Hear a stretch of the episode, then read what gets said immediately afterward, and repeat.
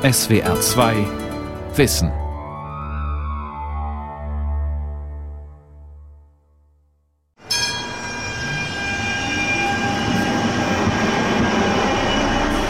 In der Öffentlichkeit, in Bus und Bahn, auf der Parkbank oder in der Einkaufspassage. Sobald mal ein Augenblick Zeit ist, schauen die meisten kurz aufs Smartphone, lesen die News oder einen Chat mit Freunden. Schnelle Lektüre für zwischendurch bestimmt den Alltag. Das gilt vor allem auch für Kinder und Jugendliche. Langsames Lesen in einem dicken Buch erfordert Zeit und Konzentration. Aber die fehlt oft im Leben mit Kurzartikeln, Infohäppchen und Emoji-SMS. Da drängt sich die Frage auf, lesen Teenager heute überhaupt noch Bücher? Schmökern in einem dicken Wälzer, nur so zum Spaß? Ja, tun sie, sagt die Buchhändlerin Lisa Seufert. Aber vor dem Schmökern kommt das Stöbern im Internet. Und dann sagen die jungen Kunden, dass sie die Bücher von den coolen YouTubern haben möchten oder irgendeine Serie auf Netflix gesehen haben und dann es dazu auch ein Buch gibt und die das haben möchten. Oder auch, dass sie irgendein Freund oder Mitschüler ein Buch gelesen hat und die das auch lesen möchten bis hin auch zu, hm, ich muss ein Buch in der Schule vorstellen und eigentlich lese ich gar nicht so gern, was mache ich denn jetzt? Und das ist eigentlich immer der schwerste Fall, ähm, jemand, der nicht so gerne liest, dem ein Buch zu empfehlen, das am besten nicht so dick sein soll, Mords was hermachen vor den anderen Mitschülern und gut und leicht und spannend zu lesen ist. Lesen im digitalen Zeitalter. Schluss mit Schmökern? Eine Sendung von Claudia Fuchs. Forschungen zeigen, es gibt einen Unterschied zwischen dem Lesen langer Texte analog und dem Lesen digitaler, kurzer Texte. Doch für beide gilt, um Texte überhaupt verstehen zu können, müssen Kinder richtig lesen lernen. Erst dann sind sie dazu fähig, in der Lektüre zu versinken, vertieft zu lesen. Welche Erfahrungen sie dabei machen können, beschrieb der leidenschaftliche Leser Kurt Tucholsky so. Herz und Lungen arbeiten. Der Körper verrichtet gleichmäßig seine innere Fabrikarbeit. Du fühlst ihn nicht. Nichts weißt du von der Welt um dich herum. Du hörst nichts. Du siehst nichts. Du liest. Auf Smartphones, Tablet- und Notebook-Bildschirmen locken Hyperlinks und Werbebanner auf fremde Lesepfade im Internet und sorgen dafür, dass wir weniger konzentriert lesen. Ob wir einen längeren Text am E-Book-Reader oder im Buch lesen, macht aber keinen Unterschied, hat die Leseforschung herausgefunden. Denn der Bildschirm des Readers kommt einem gewöhnlichen Buch ziemlich nah. Im Text versinken kann man analog und digital. Die 27-jährige Psychologin Birte Tissen ist Doktorandin am Max-Planck-Institut für empirische Ästhetik in Frankfurt am Main und erforscht Flow-Zustände bei Lesern.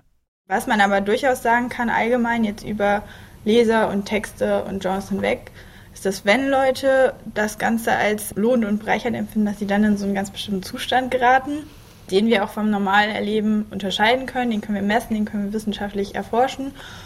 Und man würde vielleicht umgangssprachlich einfach sagen Lesefreude, aber jetzt ein bisschen wissenschaftlicher kann man das Ganze eben Flow-Zustand nennen.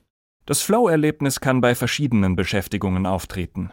Beim Sport ebenso wie beim Computerspiel, beim Musizieren genauso wie bei einer handwerklichen Tätigkeit und eben auch beim tiefen, intensiven Lesen. Die Merkmale sind dabei gleich. Wenn man das Gefühl hat, dass man völlig in der Tätigkeit gerade aufgeht, wenn man optimal herausgefordert oder stimuliert wird und Warum? Es ist eigentlich sehr, sehr sinnvoll, weil es so eine Art eingebauter Anreiz für Lernerfahrung ist. Also wenn ich was mache und ich merke, oh, das ist gerade total mein Ding und ich bin quasi in diesem positiven Flow-Zustand, bin ich auch motiviert, das wieder zu machen. Lesen ist eine über mehrere Jahrhunderte erworbene Kulturtechnik. Die amerikanische Leseforscherin Marianne Wolf hält das geduldige Lesen langer Texte in kultureller und kognitiver Hinsicht für wichtig und befürchtet, dass diese Fähigkeit zunehmend verloren geht. In einem Vortrag im Rahmen der Starwanger Erklärung zur Zukunft des Lesens sagte sie, wenn das Lesen sich in erheblichem Maße verändert und an digitale Eigentümlichkeiten anpasst, werden wir das tiefe Lesen verringern und weniger Zeit haben, komplexe Zusammenhänge zu begreifen, die Gefühle anderer Menschen zu verstehen, Schönheit wahrzunehmen und das kulturelle Erbe zu schätzen. Bücher sind für viele Menschen etwas Besonderes. Sie kosten Geld, man kann sie anfassen, anschauen, durchblättern, über den Titel nachdenken und nach dem Lesen der Inhaltsangabe sorgsam überdachte Entscheidungen treffen. In dem Buch geht es um ein Mädchen, das ähm, in eher armen Verhältnissen lebt, das heißt Lottie. Das alles braucht und, Zeit ähm, und Überlegung. Sie kommt auf ein Internat, ähm, das namens Rosewood Hill. Ein sonniger Herbstnachmittag Mädchen, im rheinhessischen Niederolm. An der Hauptstraße zwischen Friseur und Bäckerei liegt der Buchladen Bino, halt kurz für Bücher in Niederolm. Die zwölfjährige Gymnasiastin Nina stellt den Schülerinnen und Schülern ein Buch vor. Irgendwann werden sie dann aber doch Freundinnen. Einmal im Monat treffen sich die jugendlichen Buchkritiker zum also, Leseklub ähm, im Bino. Sie leihen sich Bücher aus, die die Verlage zur Verfügung stellen, lesen sie bis zum nächsten Treffen ähm, und geben dann ihre persönliche Kritik ab. Berühmteren Leute bzw. die aus reicheren Verhältnissen benutzen Wörter, die Lotti gar nicht kennt. Heute sind vier Mitglieder dabei. Neben Nina der 14-jährige Benjamin, die 13-jährige Lucine und der 8-jährige Grundschüler Lars. Also ich lese gedruckte Bücher und ich lese auch gerne E-Books. Ich lese halt gerne so spannende Bücher, wo man nicht genau so weiß, wie es am Ende ausgeht. Aber ich lese auch gerne Fantasiebücher und Sachbücher. Und ich lese sie halt auch immer gern selbst. Lars ist begeistert vom Bino Leseklub Junior in Niederolm. Seit einem Jahr kommt er regelmäßig her. Auch Bücher kauft er oft. Wie entscheidet er sich für einen Titel? Ich gucke halt, was hinten drauf steht und dann auch erstmal den Inhalt nach und dann gucke ich mal, blätter ich mal so kurz durch und dann gucke ich erstmal, ob es mir gefällt und auch den Titel gucke ich. Die Idee für den Kinderleseklub hatten die beiden Inhaberinnen des Buchgeschäfts Bino, Stefanie Bellroth und Lisa Seufert, im Jahr 2013. Die zwölfjährige Nina ist seit zwei Jahren dabei. Jeden Monat liest man das Buch und stellt es dann vor, worum es ging, wie es einem gefallen hat und man schreibt auch was dazu und das kommt dann auf die Homepage. Also ich lese gerne so Fantasy-Bücher und ein E-Book-Reader habe ich nicht. Ich bin 14 Jahre alt und ich lese auch sehr gerne Fantasy-Bücher, sagt Benjamin und ergänzt, in den Leseklub zu gehen sei für seine Altersklasse eher ungewöhnlich. Ich glaube, dass in dem Alter eher Filme und Videospiele oder so angesagt sind. Es gibt nur sehr wenige, die wirklich lesen. Ich finde es auch sehr gut, dass man sich hier eben austauscht, auch mal einen Vorschlag von den anderen Leuten bekommt, dann kann man das auch mal ausprobieren. Die beiden Buchhändlerinnen eröffneten 2010 ihren Buchladen in Niederolm. Trotz der allgemein eher schlechten Prognosen für den Buchhandel machen Bellroth und Seufert gute Erfahrungen. Das Geschäft läuft. Und durch die Auszeichnungen, die sie erhalten haben, unter anderem im Bereich Leseförderung vom Börsenverein des deutschen Buchhandels, fühlen sie sich auf ihrem Weg bestätigt. Immer noch kaufen Kinder und Jugendliche regelmäßig Bücher. Für welche Titel entscheiden sie sich? Bestsellerlisten spielen bei Neuanschaffungen für den Kinder- und Jugendbuchbereich jedenfalls kaum eine Rolle, sagt Stefanie Bellroth. Ich muss tatsächlich sagen, da schauen wir eigentlich gar nicht so drauf. Man bekommt schon auch viel Trends und Richtungen mit. Man kommt im Gespräch mit den Kids und die sagen, Mensch, ich habe das jetzt gelesen, ich fand das wahnsinnig toll und habt ihr nicht, so nach dem Motto. Man bekommt viel mit, auch jetzt durch den Leseklub. Nicht nur im Bino, sondern allgemein gilt, junge Leserinnen und Leser greifen lieber zum normalen Buch als zum digitalen Text. Aktuelle Studien des Medienpädagogischen Forschungsverbundes Südwest zeigen, dass sich E-Books nicht im Medienalltag von Jugendlichen durchsetzen. Nur sieben Prozent der Jugendlichen lesen regelmäßig E-Books, wobei diese ohnehin zur Gruppe der Buchleser gehören. Neue Lesergruppen erschließen E-Books dagegen nicht. Die Leserschaft für E-Books rekrutiert sich überwiegend aus den ohnehin schon analog Lesenden – 75 Prozent der Jugendlichen beschäftigen sich nie mit digitalen Büchern. Und einige Leseforscher empfehlen ohnehin, dass Kinder bis zur vierten Klasse zunächst ausschließlich an gedruckten Texten ihr Leseverständnis üben sollten, ohne digitale Texte und ohne die in digitalen Umgebungen üblichen Ablenkungen. Erst danach sollten sie in digitale und fortgeschrittene Lesetools eingeführt werden. Vorschläge wie diese sind jedoch nicht unumstritten. Lukas Heimann ist seit 2008 wissenschaftlicher Mitarbeiter der Stiftung Lesen. Der Erziehungswissenschaftler schaut vor allem auf die alarmierende Zahl von etwa 20 Prozent der Viert- und Neuntklässler mit mangelnden Lesefähigkeiten. Das heißt, sie können die Grundidee eines Textes mittlerer Länge nicht erkennen und keine Zusammenhänge herstellen. Besonders schwer tun sich Jungs. Schwerpunkt der aktuellen PISA-Studie war die digitale Lesekompetenz.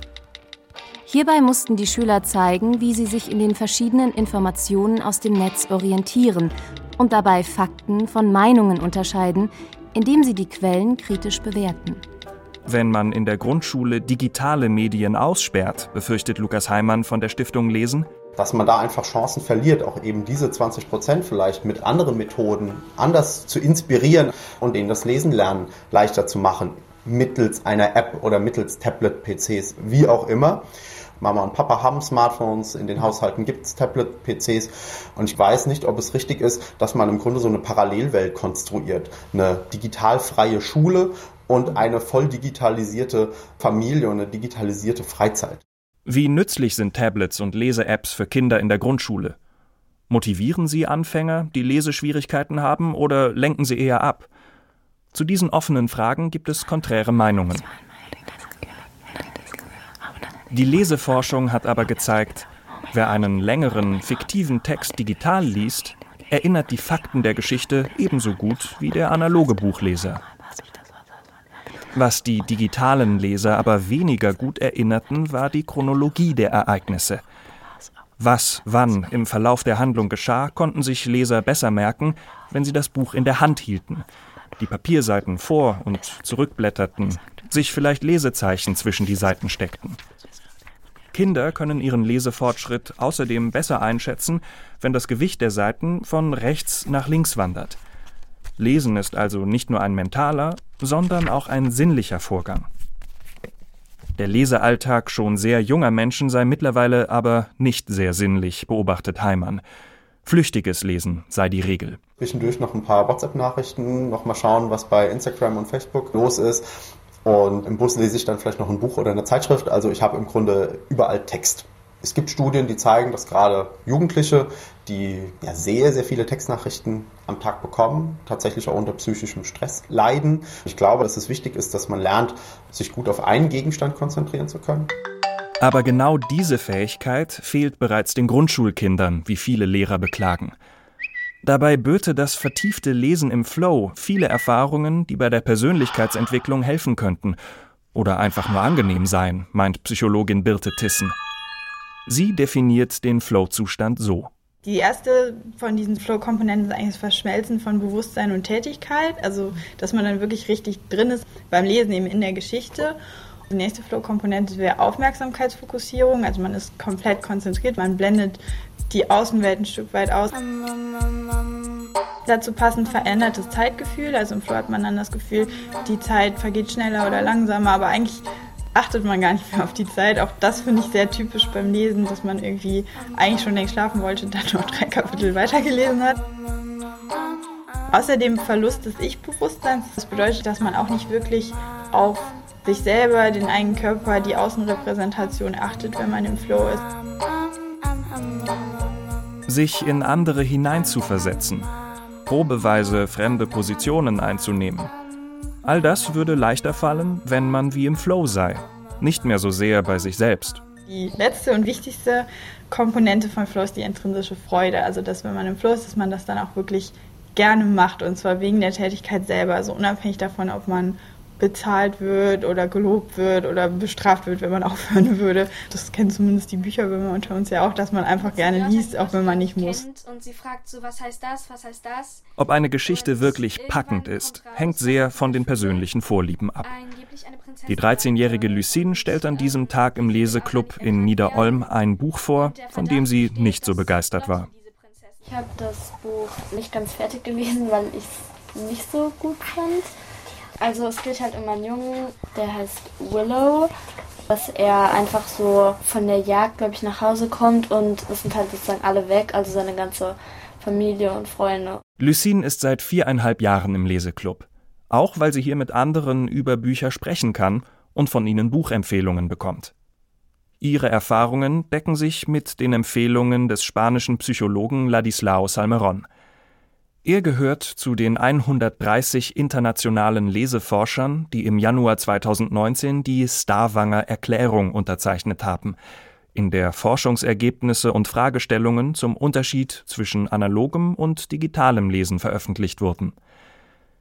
Am Ende eines Textes sagte Salmeron, sei das vertiefte Lesen nicht etwa vorbei. Er empfiehlt, sich nach der Lektüre noch Zeit zum Nachdenken zu lassen eine der schönsten Möglichkeiten, das Gelesene nachwirken zu lassen, sei das Gespräch.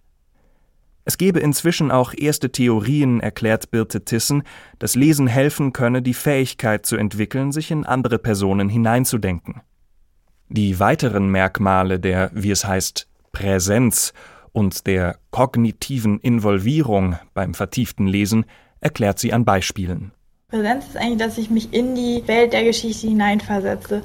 Fiktive Stimuli lösen von mir als real empfundene Eindrücke oder Sinneseindrücke aus. Das heißt, wenn jetzt zum Beispiel ich lese was, wo gerade ein tolles rotes Kleid beschrieben wird, dann stelle ich mir das vor vor meinem inneren Auge und dann gibt es vielleicht Leute, die das wirklich vor sich sehen. Die Anregung der eigenen Vorstellungskraft durch Lesen ist nicht vergleichbar mit der Netflix-Serienfolge, in der das tolle rote Kleid in einer bestimmten vorgegebenen Weise präsentiert wird – das Bild im Film lässt nicht zu, eigene, innere Bilder zu entwickeln.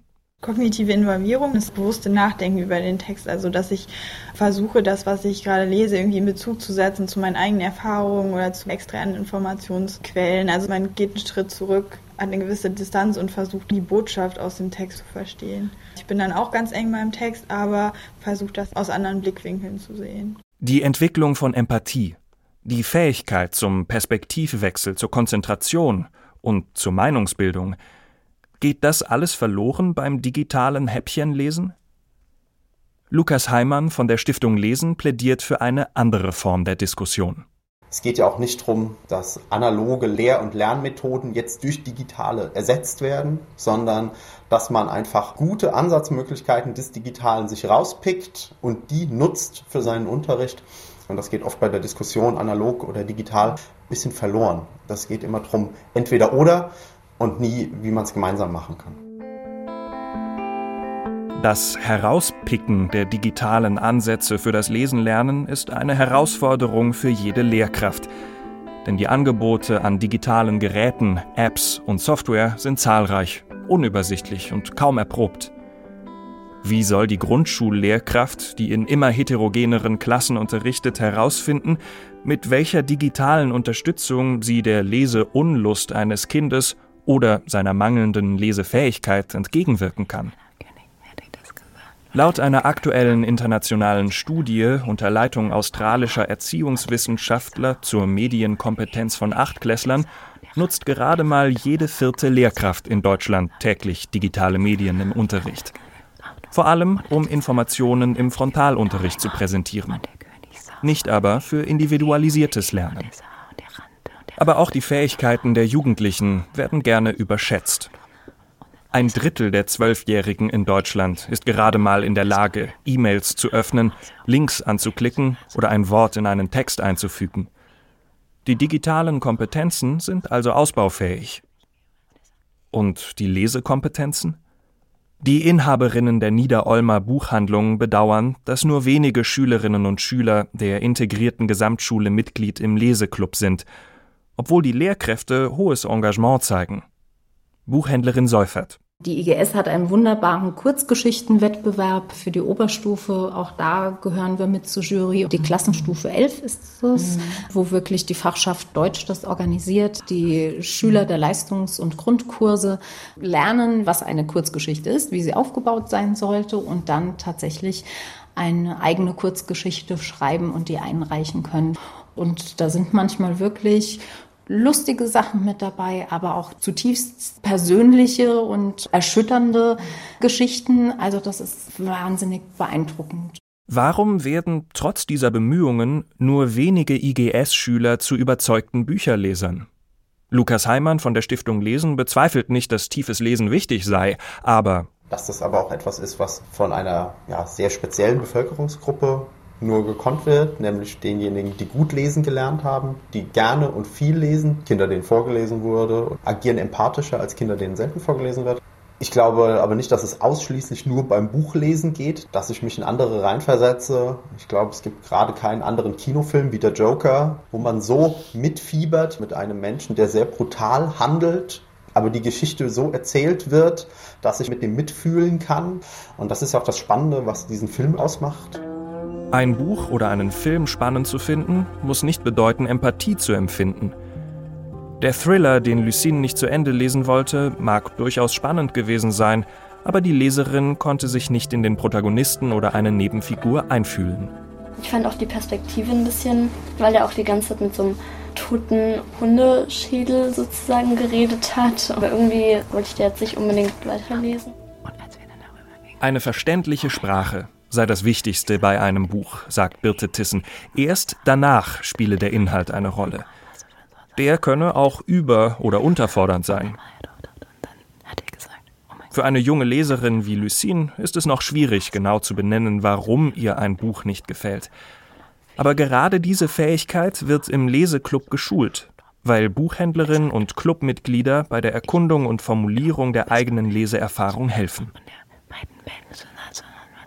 Die genaue Analyse einer Geschichte, ein geschultes Differenzierungsvermögen und Selbstbeobachtung können auch die Lernfrüchte des vertieften Lesens sein, die sich für Schüler nicht nur positiv im Fach Deutsch auswirken.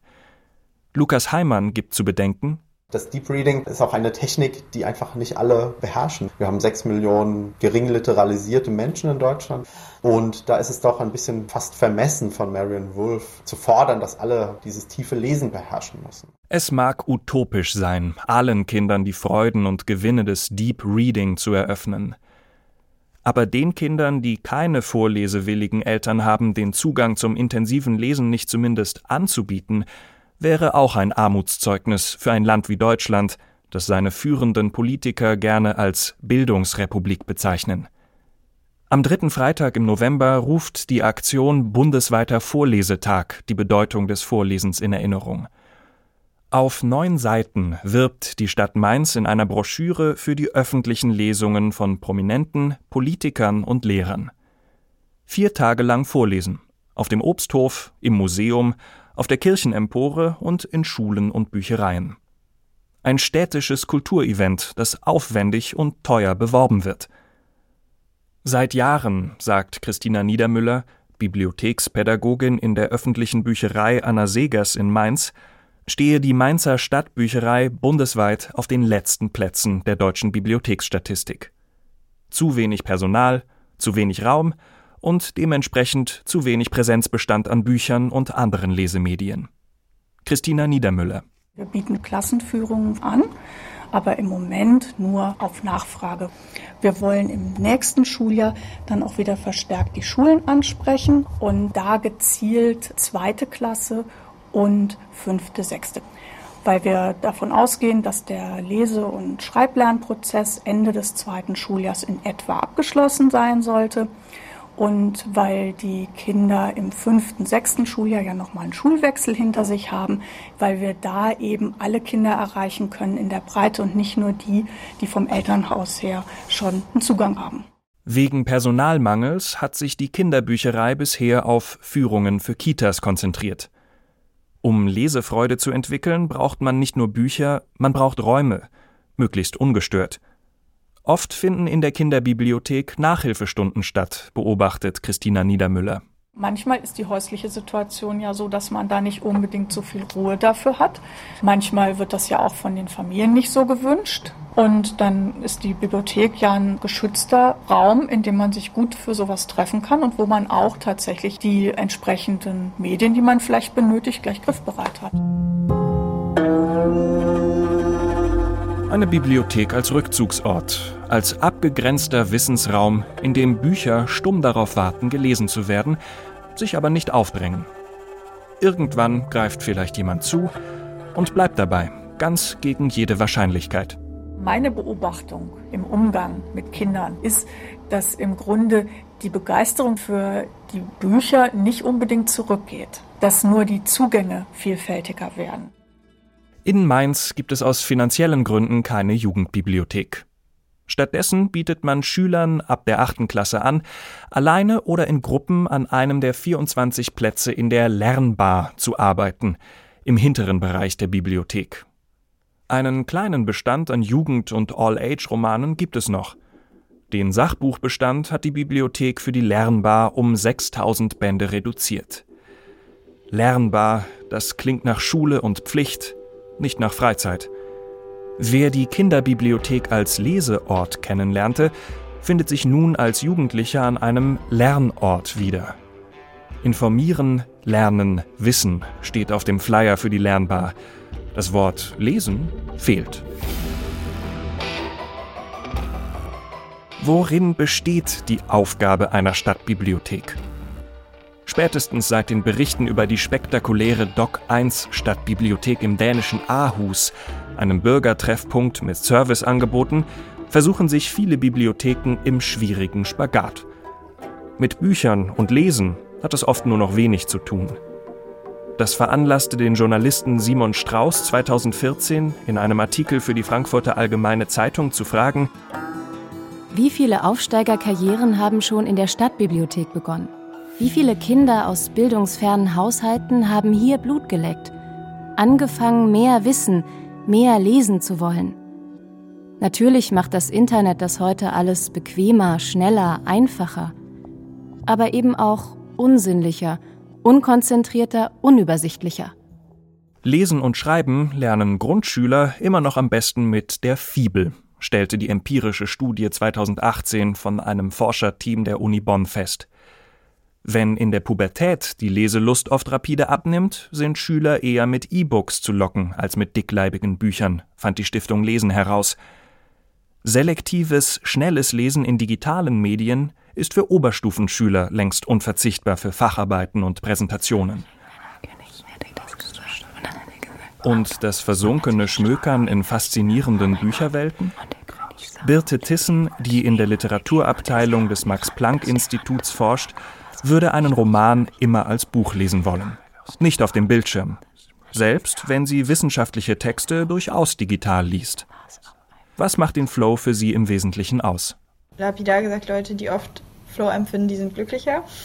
Außerdem hat Flow mit Leistungsverbesserung zu tun, also Motivation und Talententwicklung, dass man das Gefühl hat, ein erfüllteres Leben zu führen, wenn man auf Flow hat, dass man glücklicher wird. Es gibt erste wissenschaftliche Hinweise, dass das wirklich auch so ist. Wenn vertieftes Lesen dies bewirken kann, wäre das dann nicht Grund genug, das Erlernen dieser Technik möglichst vielen Kindern und Jugendlichen zu ermöglichen? Die Welt verstehen. Jeden Tag. SWR2 Wissen. Manuskripte und weiterführende Informationen zu unserem Podcast und den einzelnen Folgen gibt es unter swr2wissen.de.